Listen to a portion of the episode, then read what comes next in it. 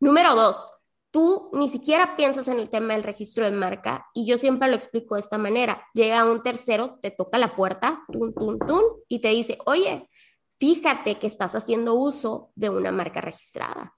Entonces, te doy, por decir un ejemplo, te doy cinco días para que elimines todo de todo lo que tengas con esa marca y empieces tú de cero, porque si no, aquí ya se vienen las acciones legales.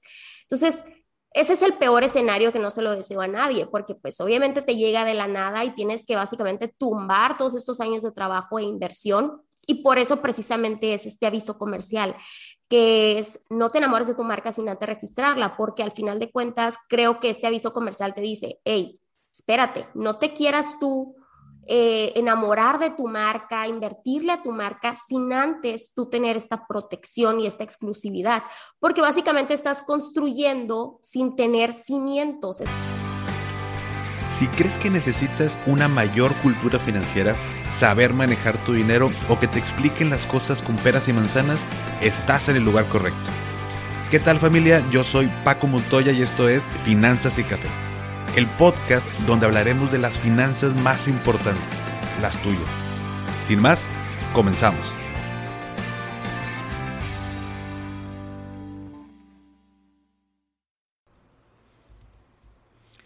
Hola a todos y bienvenidos de nuevo a Finanzas y Café. Espero que estés teniendo un excelente inicio de semana. Y espero que tengan con ustedes un rico cafecito como el que yo tengo exactamente en este momento. Mm híjole, este primer trago te da vida en un lunes por la mañana. Que bueno, grabando esto, obviamente no es un lunes, pero iniciando el día es espectacular ese sentimiento del primer traguito. Así que espero que tengan ustedes también un rico cafecito, porque el episodio de hoy les traigo una plática muy padre y muy interesante que tuve con Anaís Alanís. Les pongo en contexto. Anaís es abogada, es especialista en el tema de registro de marca, es creadora de A2Z Legal, que es su despacho de asesoría. Y yo la conocí hace un año aproximadamente a través de redes sociales. Ella tiene una forma muy particular de explicar conceptos legales de una manera muy concreta y hasta entretenida. Y la contacté para revisar el registro de la marca de finanzas y café. Ella es la abogada en quien puse mi confianza para este proceso y la verdad es que ya tenía tiempo que la quería invitar porque justo hoy nos platica sobre varias cosas que estoy seguro que no tienen ni idea, pero que te van a ayudar a estructurar, mejorar o corregir incluso tu actual emprendimiento. Así que no me extiendo más, listo el cafecito, listo los apuntes y espero que disfrutes esta plática tanto como yo. Hola a todos y bienvenidos de nuevo a Finanzas y Café.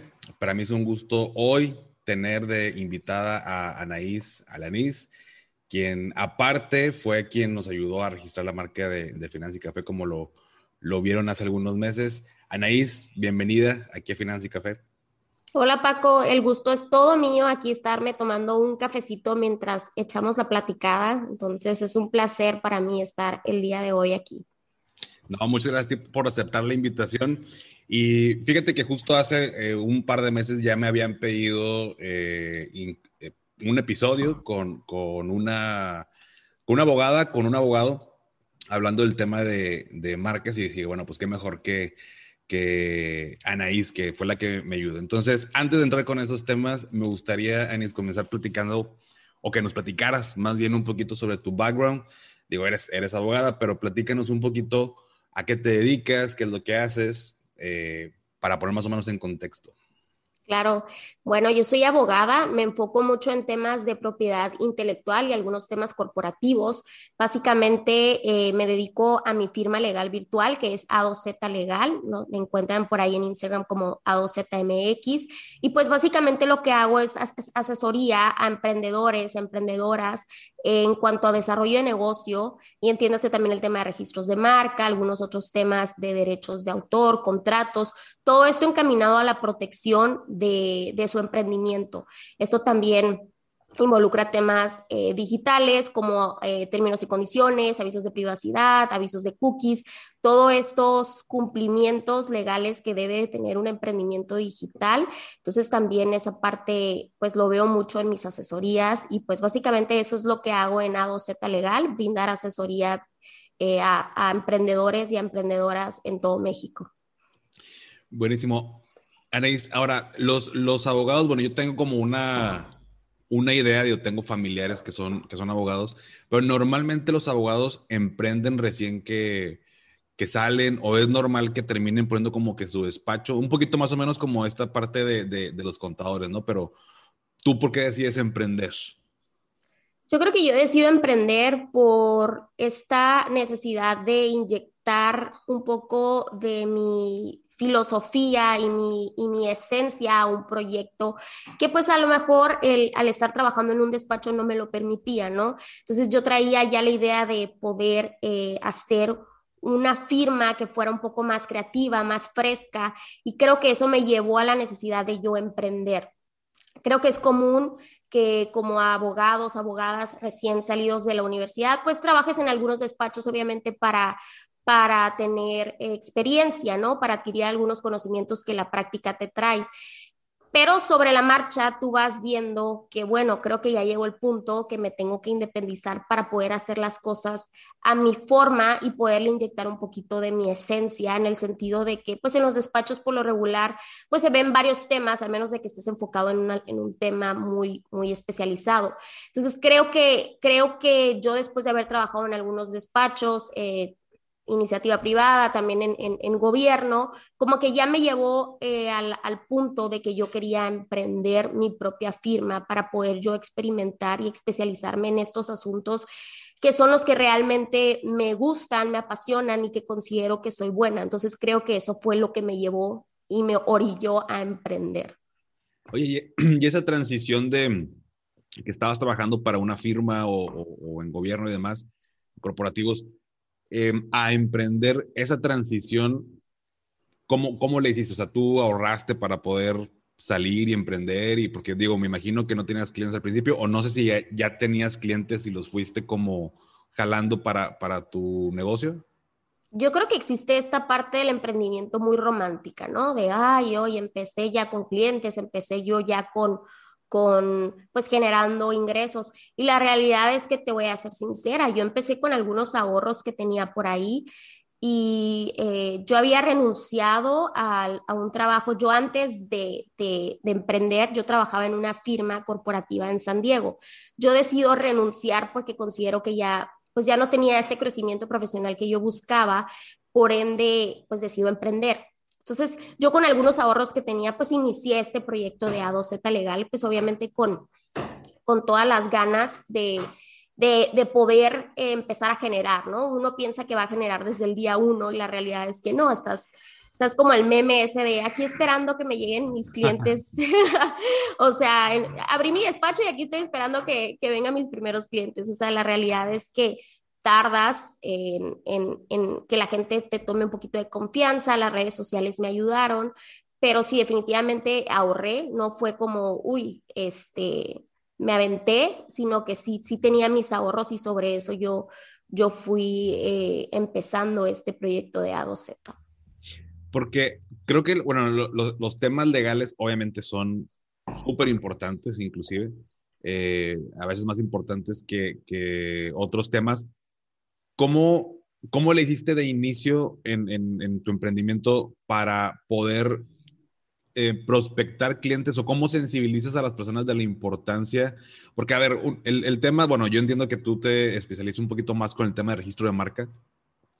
Cuando, cuando la registramos, muchas veces porque a lo mejor ya tienes cierto tiempo en el mercado o te orillan a que tienes que registrarlo porque resulta que ya salió ahí una copia y, y demás pero pues el momento ideal no, no es ese, ¿no? O sea, eh, ¿en, qué momento o cómo sensibilizas tú a las personas para, oye, tienes que invertirle a esto, ¿no?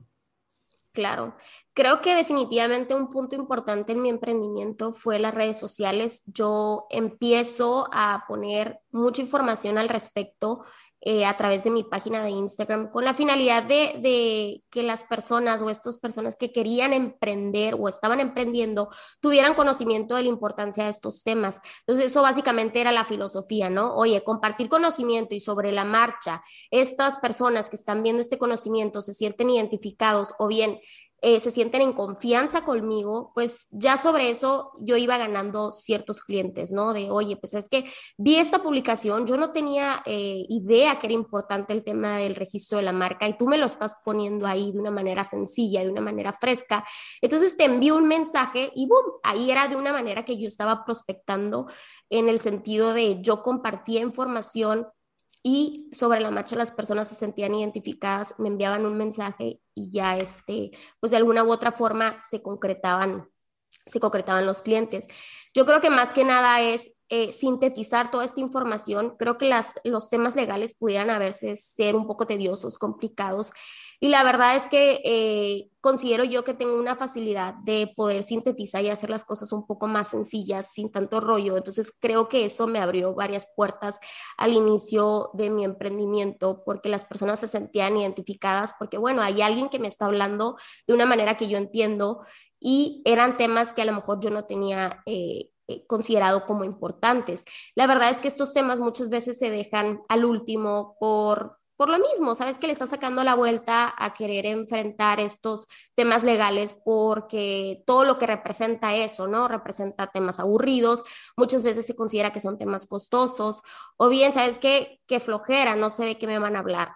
Entonces, creo que definitivamente el tema de prospectar se dio mucho a través de redes sociales y de ponerles información de forma sencilla. Eso me, me hizo abrir, que, se me abrieran varias puertas.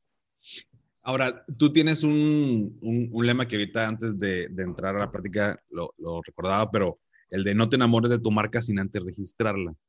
Y se me quedó muy grabado porque, bueno, yo también te, te, te conocí a través de redes sociales. Creo que en el año, el año pasado muchas relaciones de negocios se hicieron inclusive por tema de redes sociales, no podíamos salir para nada.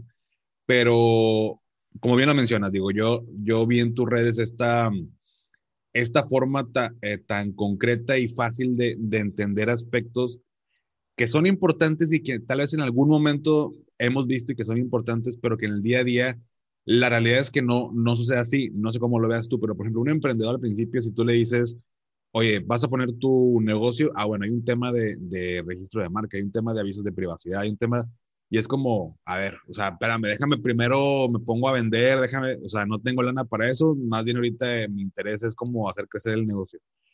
¿En qué momento una persona tendría que ponerse a, a pensar en, en, en, todo esto? Yo definitivamente te diría que antes, eh, yo soy de la idea que la corrección siempre va a ser mucho más costosa que la, que la prevención. Eh, esto quiere decir que obviamente que si tú estás previniendo todos estos aspectos legales, pues obviamente te vas a ahorrar cierto, cierto dinero que con la corrección viene, porque muchas veces te voy a poner un ejemplo, Paco, es súper común que no se le tome importancia al tema del registro de marca y oye, ¿sabes qué? Estoy iniciando un emprendimiento de venta de joyería, ¿no? Por decir un ejemplo. Entonces ya tengo mi sitio web, ya tengo todo, ya tengo las etiquetas de joyería, estoy vendiendo todo eh, a nivel nacional o inclusive local, ¿eh? porque no solamente es como un aspecto nacional el tema de marcas y me está yendo muy bien. Ya pasó un año, dos años, estoy vendiendo, estoy súper bien. Mis redes sociales ahí van, estoy invirtiendo mucho en publicidad, estoy invirtiendo mucho en, en X o Y, equipo, etcétera. Mi marca ahí está, se está posicionando. Entonces, ¿qué pasa? Nunca la registraste, nunca consideraste que era importante. Tú ya invertiste y no solamente es una inversión económica, es una inversión que se traduce en tiempo, se traduce en esfuerzo, se traduce muchas veces en, en, en sentimientos de hacia la marca. Por eso, por eso mucho, ah, por eso hablo mucho, vaya, de, de, este, de este aviso comercial que tengo en no te enamores de tu marca sin antes registrarla, porque es precisamente eso, porque se involucra ciertas cosas de esfuerzo, empeño y, y sentimientos hacia la marca. Entonces, nunca decidiste registrar tu marca. Pasan dos años y te das cuenta Aquí hay dos posibles escenarios. Una, cuando ya consideres que es importante porque dices, bueno, ya estoy vendiendo mucho, porque ese es un error. Ya estoy vendiendo mucho, ya se está posicionando, entonces creo que ya es importante registrar mi marca. Ok, eso es un error, pensar que necesitas llegar hasta cierto punto para hacerlo. Entonces te puedes enfrentar a, enfrentar a que tu marca tiene una viabilidad muy baja de registro. ¿Qué quiere decir esto? Que posiblemente no se pueda registrar porque tu nombre o tu logotipo presenta ciertos conflictos. Entonces esto es un primer escenario. No se puede registrar, tú decidiste ya después quererla registrar y te das cuenta que no se puede. Número dos, tú ni siquiera piensas en el tema del registro de marca y yo siempre lo explico de esta manera. Llega un tercero, te toca la puerta, tun, tun, tun, y te dice, oye, fíjate que estás haciendo uso de una marca registrada. Entonces, te doy, por decir un ejemplo, te doy cinco días para que elimines todo de todo lo que tengas con esa marca y empieces tú de cero, porque si no, aquí ya se vienen las acciones legales. Entonces, ese es el peor escenario que no se lo deseo a nadie, porque pues obviamente te llega de la nada y tienes que básicamente tumbar todos estos años de trabajo e inversión. Y por eso precisamente es este aviso comercial, que es no te enamores de tu marca sin antes registrarla, porque al final de cuentas creo que este aviso comercial te dice, hey, espérate, no te quieras tú eh, enamorar de tu marca, invertirle a tu marca sin antes tú tener esta protección y esta exclusividad, porque básicamente estás construyendo sin tener cimientos. Entonces, básicamente va a llegar alguien y te va a tumbar ese edificio que tú estás queriendo construir. Digo, obviamente como un ejemplo, ¿no? Pero, pero la verdad es que sí, este, por eso es que hice ese aviso comercial, porque considero que toca estas, estos puntos importantes y que muchas veces para mí era complicado decirle a un cliente, oye, fíjate que tu marca no se va a poder registrar por X o por Y. Oye, ¿cómo? Entonces ahí era como empezaba la, la, la, decepción sobre, sobre el tema del registro y la verdad es que porque nunca lo vieron como una parte primordial. Sí, como que no, nunca se ve de, inicio, inclusive, bueno, justo eso creo que es la, importancia de, registrar dentro de todo lo que hay que hacer, pero registrar tu marca, porque creo que sí hay este como un denominador, creo yo, por pláticas que he tenido, pero de no me la registro ya que deja primero ver si es negocio. ¿no? O sea, sí, sí, porque le voy a invertir en registrar la marca y luego si no es negocio, pues ya gasté y como que no me va a servir de nada como que es esta, esta eh, como este dilema de la registro ahorita o ya que sea negocio para no gastar de y demás. Pero bien lo dices, si me espero a que, oye, capaz que te está yendo muy bien, estás generando muchos ingresos y ahora si la quieres registrar y resulta que no, que no la puedes registrar. Ahora, ¿qué, ¿cuáles son las causas por, la, por las que una empresa no podría registrar una marca? Pone tú que digo, y sabes que yo le puse finanzas y café porque, bueno, cuando te lo platiqué, no, pues me gustan las finanzas, me gusta el café, no me quebré la cabeza y pues va. Y, llegó el punto, digo, Finanzas y Café no es una empresa que facture millones de pesos al año, pero me hizo mucho clic cuando me enamoré del nombre. O sea, fue cuando, porque al principio lo puse como, bueno, pues como que nadie me escucha, ¿no? O sea, eh, lo puedo cambiar y no pasa nada, nadie me va escuchando. Pero ya cuando fue agarrando más tracción la marca, por así decirlo, el podcast y la cuenta y demás, sí fue como, ya me gusta el nombre, o sea, ya me gusta cómo se escucha y, un amigo me dijo de que, oye, te pueden, o sea, está como muy genérica o muy, este, o sea, son palabras no, no tan, este, raras, o sea, puede ser que, pues no sé, que no se pueda registrar. Y me entró el miedo, dije, no, no manches, o sea, si el día de mañana no puedo registrarlo, o sea, ya todo lo que hice en un año se va para abajo. Y digo, puedo cambiar el nombre, no pasa nada, pero sí me dolería, fue que fue cuando platicamos tú y yo. Pero eh, imagínate el, escenario de un emprendedor que ahorita no tiene registrada su marca, que ahorita nos esté escuchando y que diga, oye, ¿sabes que ya pasó un año? Emprendí en pandemia, me, está yendo bien. Em, ¿Qué podría ser un causal de que no pudiera registrar su, su marca? Bueno, muchas veces se desconoce que hay 22 impedimentos legales que establece la ley. Muchas veces se piensa que el registro de marca es un bill trámite y es un llenado de forma y una solicitud y hasta ahí. Pero obviamente hay un tema, hay un tema legal detrás de ello. Eh, hay 22 impedimentos y considero que los más comunes pudiera ser que tu marca sea similar o idéntica a otra ya registrada. Ese es un impedimento muy común. Entonces muchas veces piensan que que por hacer una búsqueda general ante el INPI, pues dicen, oye, ¿sabes qué?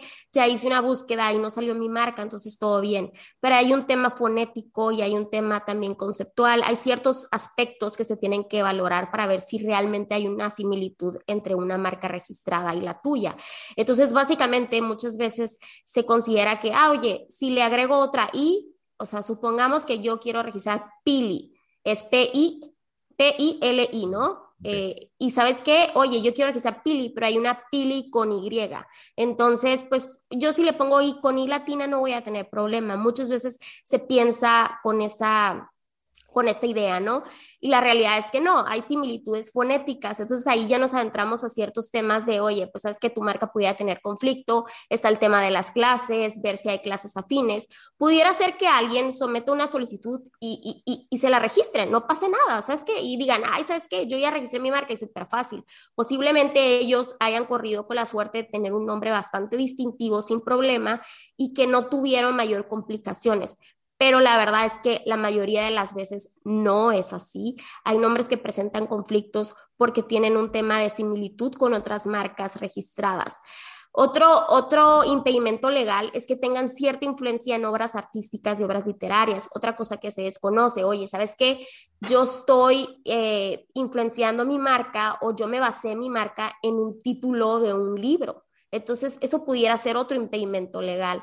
Otro impedimento legal es, ¿sabes qué? Yo me estoy basando, me estoy influenciando, inspirando en una marca famosa o en una marca internacionalmente reconocida. Posiblemente también haya un tema de impedimento legal.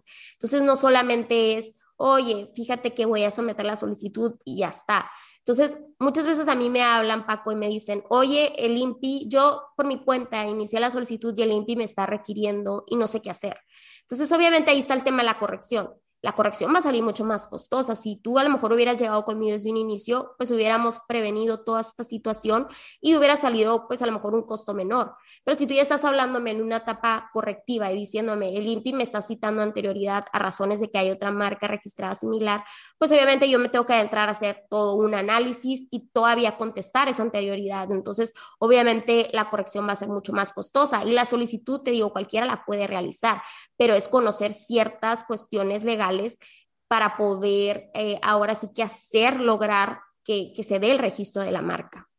No, y, y, deja tú, o sea, bueno, todavía si lo busqué en el INPI, la verdad es que, pues, a veces como emprendedores lo buscamos en Google, ¿no? O sea, a ver, si en Google no me sale nada parecido, si en Instagram no sale nada parecido, pues no debe haber bronca y así es como, como decido. De hecho, en, eh, hablando de, de, mi caso, cuando, cuando lo veíamos tú y yo, que bueno, de inicio, y es algo que sí les sugiero que hagan, este análisis de viabilidad, donde eh, pues les platico, Anaís me hizo este análisis y de hecho salía, eh, tú me mencionabas que había una probabilidad del 70% de, de que sí no lo aceptaran. O sea, para mí cuando me dijiste el 70%, para mí fue, o sea, hay un 30 que no, ¿sabes? O sea, como, híjole, o sea, ya, ya, ya había sido pasado tiempo de, de finanzas y café y tú me hiciste una, que, que, es a lo que voy a lo que mencionabas con esta, con esta asesoría legal de parte de un experto, de, pero si le agregamos esto, tenemos mayores probabilidades de que nos digan que sí. Igual y, bueno, bueno, igual y no. Yo no lo hubiera hecho. O sea, no me hubiera pasado por la cabeza ni siquiera saber un tema de, o sea, yo como emprendedor y como lo voy a registrar, se me han dicho que es fácil y un amigo pagó y lo metió y le aceptaron igual y me lo hubieran rechazado y como dices tú, me hubiera costado más caro el saber o, o hubiera tenido que ir contigo de que, oye, me pasó esto y me, me, requieren tal cosa y no sé qué me están pidiendo. Ya me salió más caro, ¿no? Pero este análisis de, de viabilidad, precisamente, tú analizas como estos posibles impedimentos y en dado caso inclusive puedes sugerir recomendaciones previas a meterla al, al INPI, que bueno, para poner en contexto, el INPI es el Instituto Mexicano de la Propiedad Intelectual, ¿verdad? De la propiedad industrial. Industrial. este, donde registramos esta, esta, esta parte, ¿no? Entonces, eh, este, este análisis previo, pues definitivamente tiene que hacerlo un experto, ¿no? Sí, la verdad es que considero que el análisis es fundamental porque si no te estás adentrando a ingresar una solicitud a ciegas, a ciegas sin conocer realmente si hay un conflicto, o bien muchas veces se trata de estrategia, oye, hay que hacerlo así y después lo podemos hacer de esta manera. Entonces, ahora sí que eh, puede que el amigo o el fulanito tal pudo ingresar la solicitud y no tuvo ningún problema y te diga, oye, yo lo ingresé, no contrates a nadie porque a mí, o sea, es de lo más sencillo. Y te comento, o sea, la, verdad es que el INPI en sí ha trabajado mucho en su plataforma para que las solicitudes sean mucho más sencillas, más amigables al momento de, hacerlas y explicarte cómo ir paso por paso en relación a la solicitud. Pero creo que la solicitud es, eh, pues no es que sea lo de menos, sino el tema de fondo es lo importante, el tema legal aquí. Y muchas veces hay un tema que se desconoce que son las oposiciones. Te voy a poner un ejemplo. Supongamos que tú, Paco, dijiste, ¿sabes qué? Yo voy a ingresar la solicitud por mi cuenta, no necesito asesoría, etcétera. Tú ingresas la solicitud por tu cuenta y el INPI te notifica que hay una oposición por parte de un tercero y tú dices, ¿qué es esto?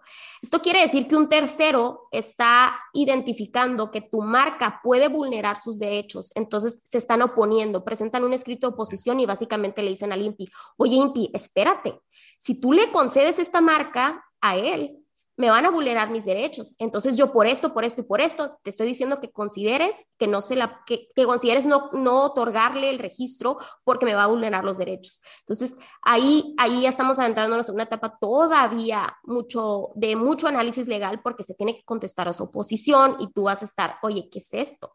Entonces muchas veces cuando hay marcas que tienen similitudes o ciertas influencias en marcas internacionales o marcas eh, nacionales famosas, pues posiblemente te enfrentes a una oposición. A mí me ha tocado clientes que me dicen, oye, me están, o sea, yo ingresé la solicitud por mi cuenta y resulta que me están hablando los representantes legales de esta compañía internacional muy famosa de cómics porque mi marca tiene cierta influencia a un personaje de cómics.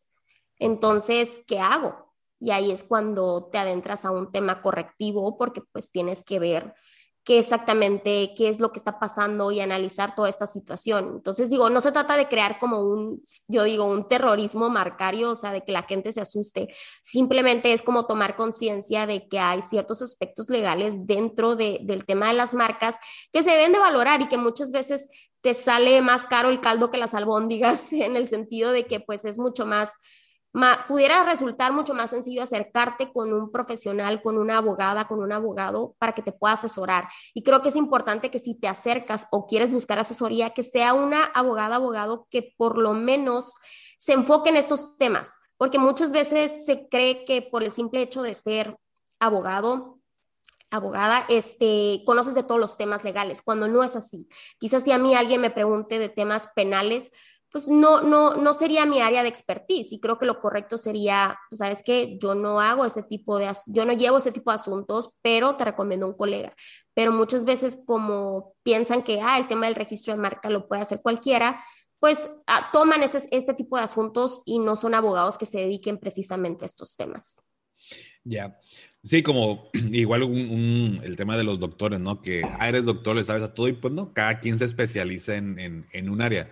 Ahora, el, registro de marca, bueno, me ha tocado ahorita que mencionabas un ejemplo, pues en noticias de pronto sale como, se hacen virales estas noticias que, no sé, McDonald's eh, demandó a tal empresa que es un negocito chiquito, pero que el producto pudiera ser, dice, oye, las, las marcas grandes, digo, obviamente deben de tener sus despachos y un, y un, este, pues un monitoreo constante respecto a sus marcas, o sea, y eso quiere, quiere o hace ver la importancia precisamente de, mantener tu marca y todo lo que conlleva.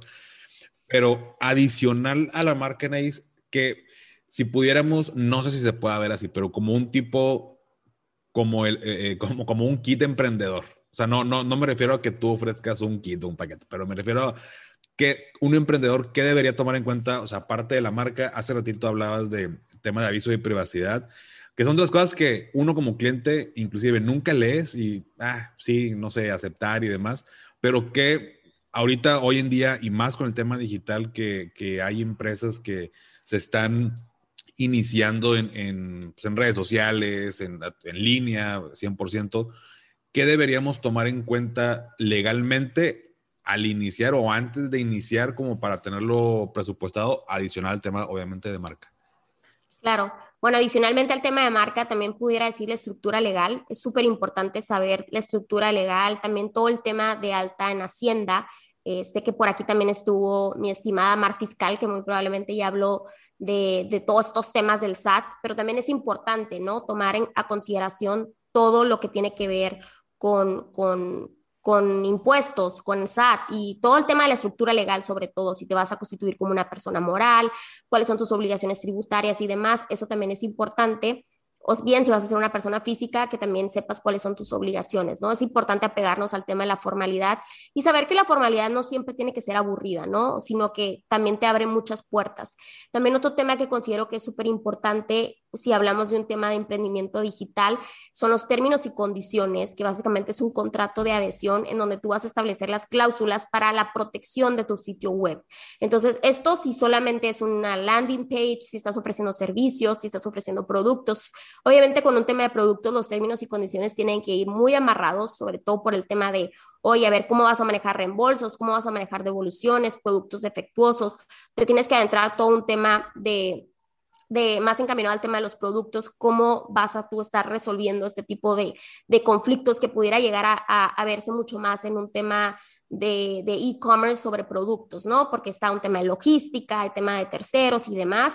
También está el tema del aviso de privacidad, que eso también eh, es un cumplimiento legal que deben de tener todos estos, estas eh, personas físicas, personas morales que están adquiriendo eh, datos personales, esto ya sea a través de un sitio web o a través de correo electrónico, a través de redes sociales y demás.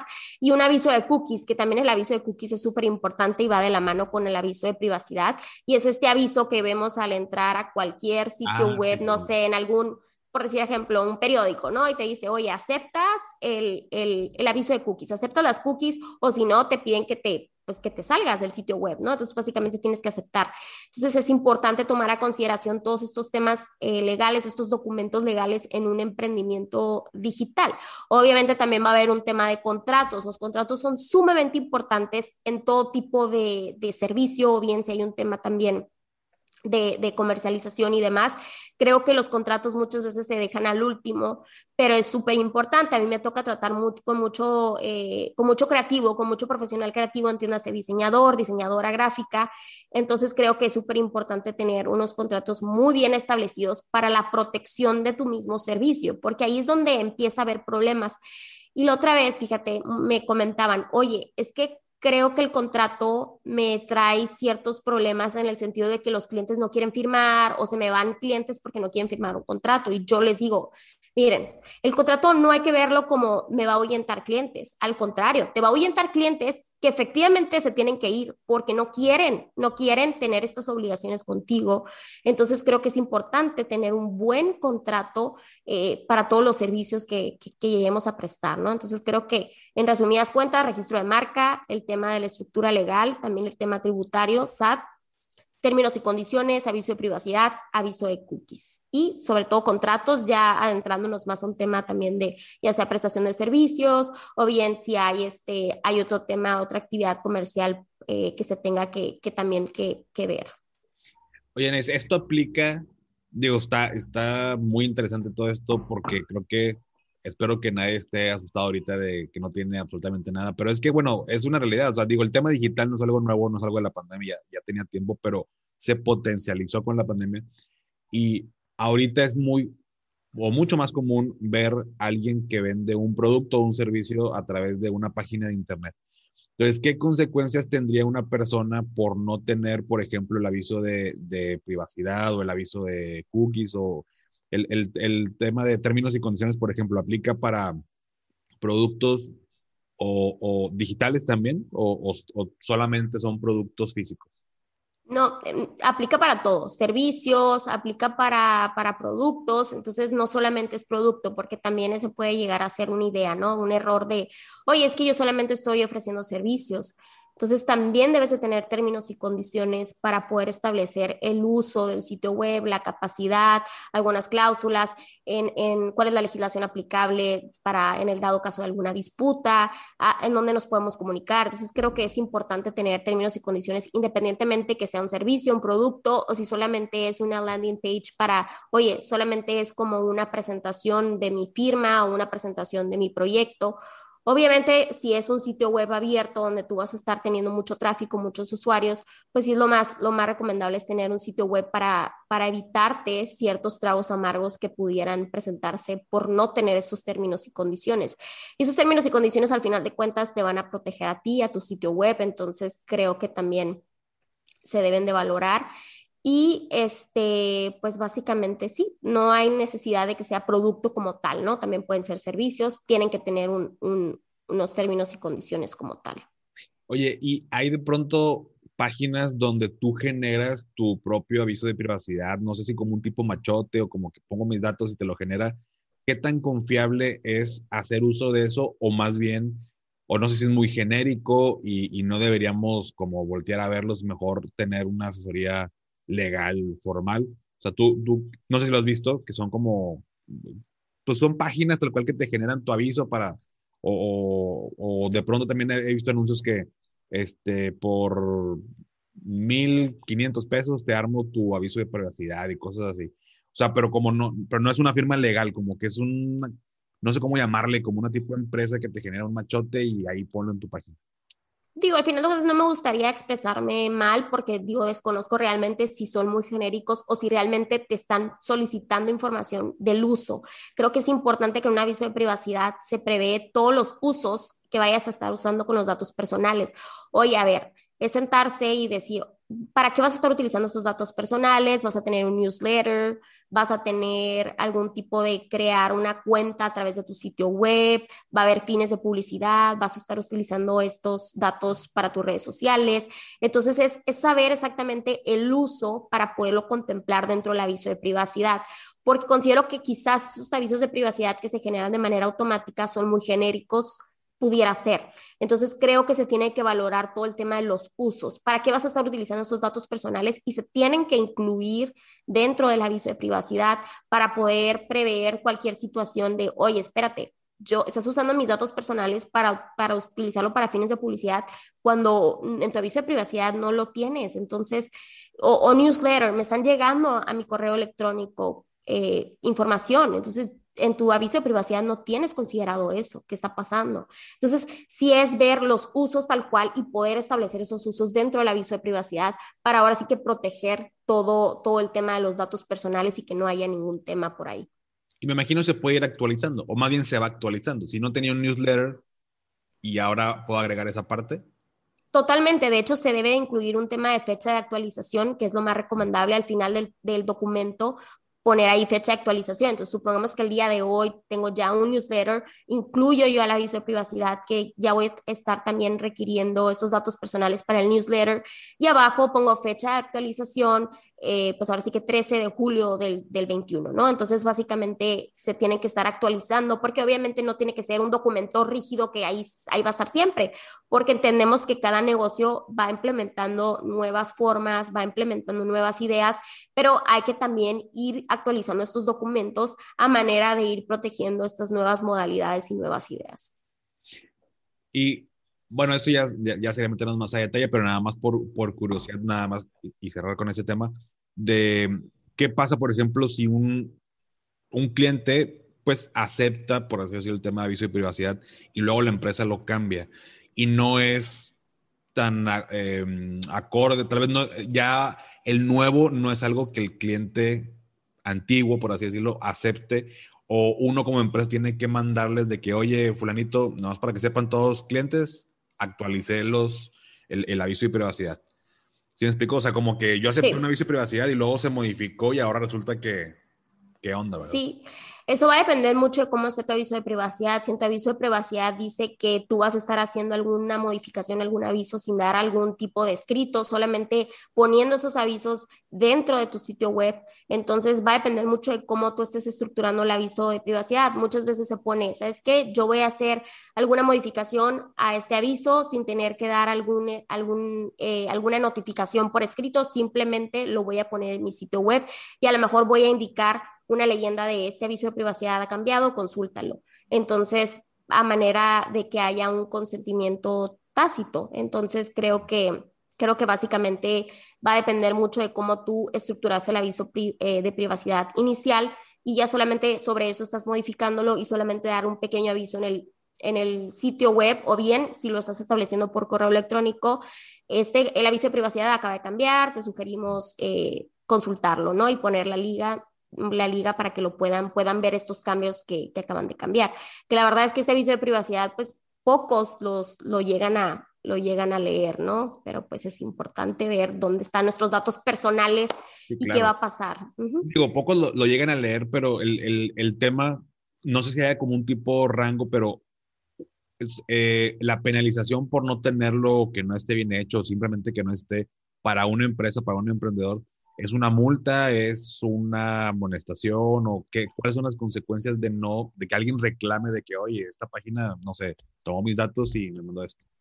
Sí, claro, pueden ser multas, multas que ascienden hasta los miles y miles de pesos. Entonces, digo, obviamente va a depender mucho de cuáles son las deficiencias de tu aviso de privacidad o bien si no tienes un aviso de privacidad. Entonces, si se viene un, se viene un tema de multas. Entonces, independientemente que lo lean o no lo lean, debes de tenerlo porque se trata de datos personales y es sumamente importante tener un, tratamiento correcto de estos datos personales y que las personas, usuarios de tu sitio web, pues obviamente estén eh, con conocimiento de dónde va a parar estos datos personales y que lo, que lo acepten. Ahora sí que independientemente que lo lean o no lo lean, pues tú estás ahí dando el aviso. Entonces creo que también la responsabilidad de uno estar viendo en dónde nos estamos metiendo, qué estamos aceptando para poder entender, oye, qué es este tema de datos personales. Buenísimo, Anaís. Ya para terminar, me gustaría que, que nos pudieras, bueno, primero que nada, ahorita eh, que están escuchando el, el, episodio, digo, obviamente no es el mismo día que estamos grabando, pero eh, esta semana, si, si, Dios quiere y se, y se puede, eh, ya se le había comentado a, a, Anaís de hacer un, un live por si acaso hay dudas, que platiquemos ahí como que en vivo con, con la gente respecto al tema de, de marcas. Ya vemos eh, probablemente este próximo jueves sea, de la semana en que estén escuchando este episodio, obviamente. Em, pero un, un, consejo, Anaís, que le puedas dar a los emprendedores, digo, resumiendo la, la plática de hoy, o sea, que, que tenemos que fijarnos eh, al momento, no de ya estar con la empresa, pero al momento de pensar en un negocio legalmente, ¿qué consejo nos darías?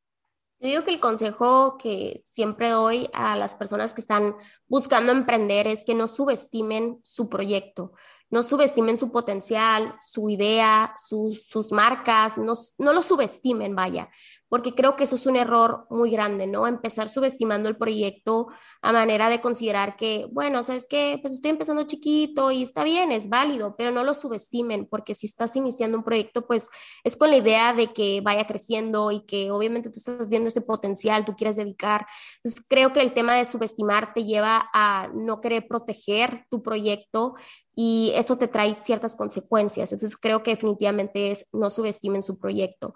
Otro, otro consejo que yo diría es que en verdad tomen a consideración que la corrección siempre va a ser más costosa que la prevención. Creo que es importante quitarnos como estos miedos de acercarnos a profesionales a preguntar. O sea, al final de cuentas es preguntar, es válido preguntar y ver, oye, a ver, ¿cuántos son estos costos o qué incluye?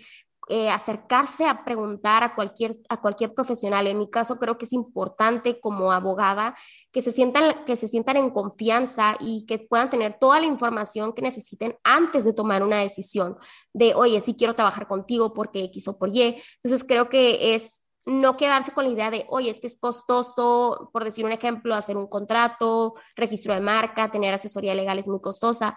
Pues obviamente va a depender mucho de la circunstancia de cada persona, pero es acercarse y preguntar, oye, a ver, ¿cuánto me sale esto? ¿Cuánto me sale el otro? Entonces, si está empezando a emprender, creo que es el momento fundamental de poder acercarse a ver, empezar a planear, ok, posibles honorarios de registro de marca o posibles esto, posible el otro. Entonces, sobre la marcha, pues ya, ya cuando vayan a querer emprender, pues ya vayan a tener un plano un poquito más, más enfocado al tema de honorarios de abogado, honorarios de contador, etcétera.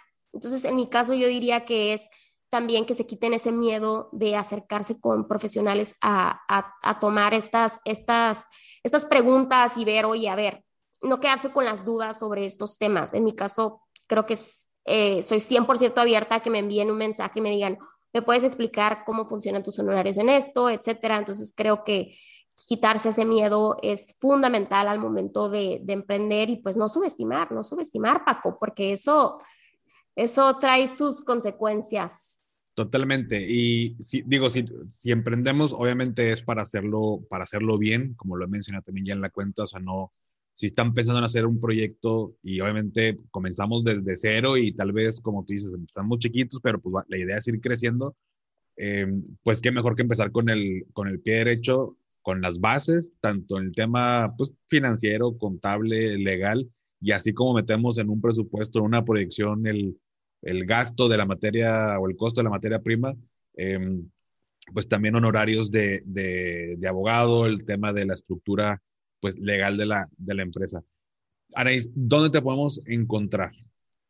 Me pueden encontrar en Instagram como A2ZMX. Eh, mi correo es info arroba a2zlegal.com.mx y mi Instagram personal es Anaís, A-N-A-H-I-Z, Alanis con Z. Entonces ahí básicamente me pueden encontrar, estoy subiendo contenido y la verdad es que tengo ya mucho contenido en Instagram sobre registro de marca, contratos que pueden ser de utilidad, por lo menos si si estás buscando emprender para que tengas un poquito de noción de, oye, ¿qué es esto? ¿De qué me están hablando?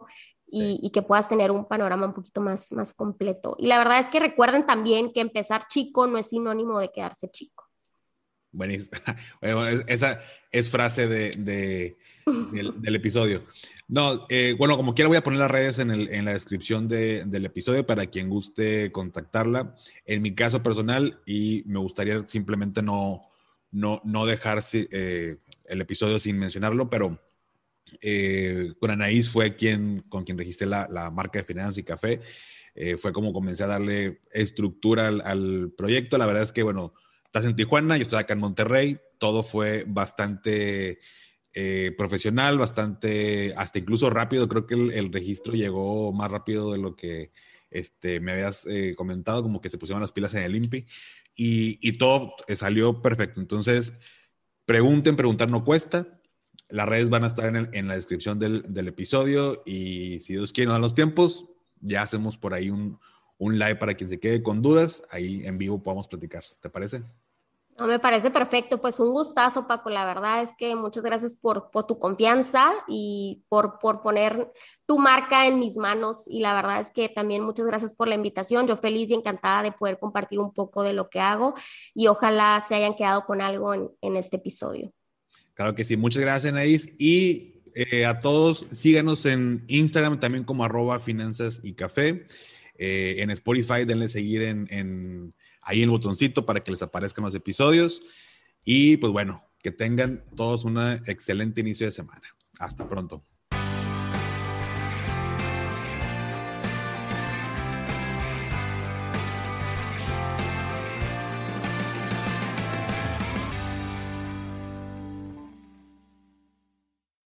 ¿Nunca te alcanza para lo que quieres? ¿Le tienes miedo al crédito, los seguros, las inversiones, al Pues no te preocupes más, estás en el anuncio de 30 segundos correcto. Bienvenido a Maldita Pobreza. En este podcast te daremos hacks para entender tu seguro de gastos médicos, sobrevivir al hot sale o el buen fin, ahorrar e invertir en bienes raíces. Maldita Pobreza, producido por Sonoro. Busca Maldita Pobreza en cualquier plataforma de podcast. Step into the world of power, loyalty.